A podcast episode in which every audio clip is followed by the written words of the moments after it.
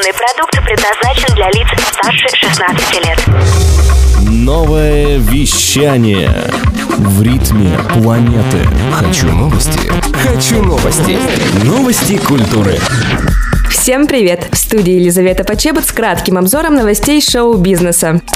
Библиотека Конгресса США объявила список аудиотреков, которые войдут в Национальный реестр звукозаписи. Ежегодно в эту коллекцию отбирается 25 различных треков, которые, по мнению экспертов, являются звуковым достоянием Америки. В этом году в список попали мексиканская народная песня «Ла Бамба» в исполнении Ричи Валенса, песни «Sweet Caroline» Нила Даймонда, «Mississippi Goddam» Нины Симон, альбом «She's So Unusual» Синди Лупер, саундтрек мюзиклу «Волосы», фрагмент радиосериала «Дымок из ствола» и речь Роберта Роберта Кеннеди на смерть Мартина Лютера Кинга. Самым молодым аудиопроизведением стал шестой альбом рэпера Джей Зи под названием «The Blueprint».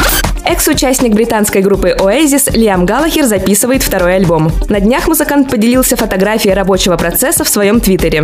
Из снимка видно, что в работе над пластинкой принял участие 17-летний сын певца Джин. Молодой человек записал партию на барабанах бонга к одному из треков будущего альбома. Напомним, что в 2017 году вышел первый сольный альбом Лиама Галлахера под названием As You Were. Дата релиза второго альбома пока неизвестна.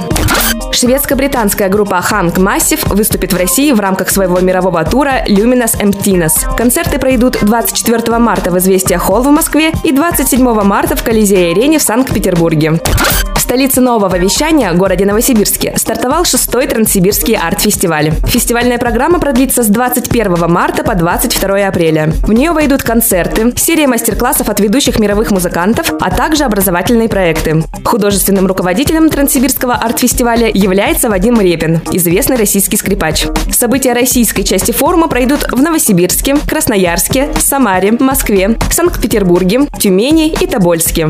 За рубежом фестиваль встретят такие страны, как Австрия, Германия, Франция, Южная Корея, Япония и Америка.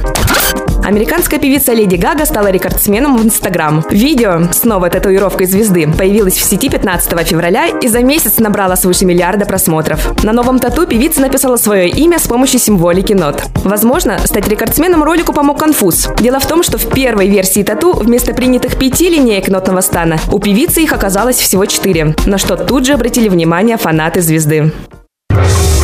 Новое вещание. Хочу новости. Новости культуры.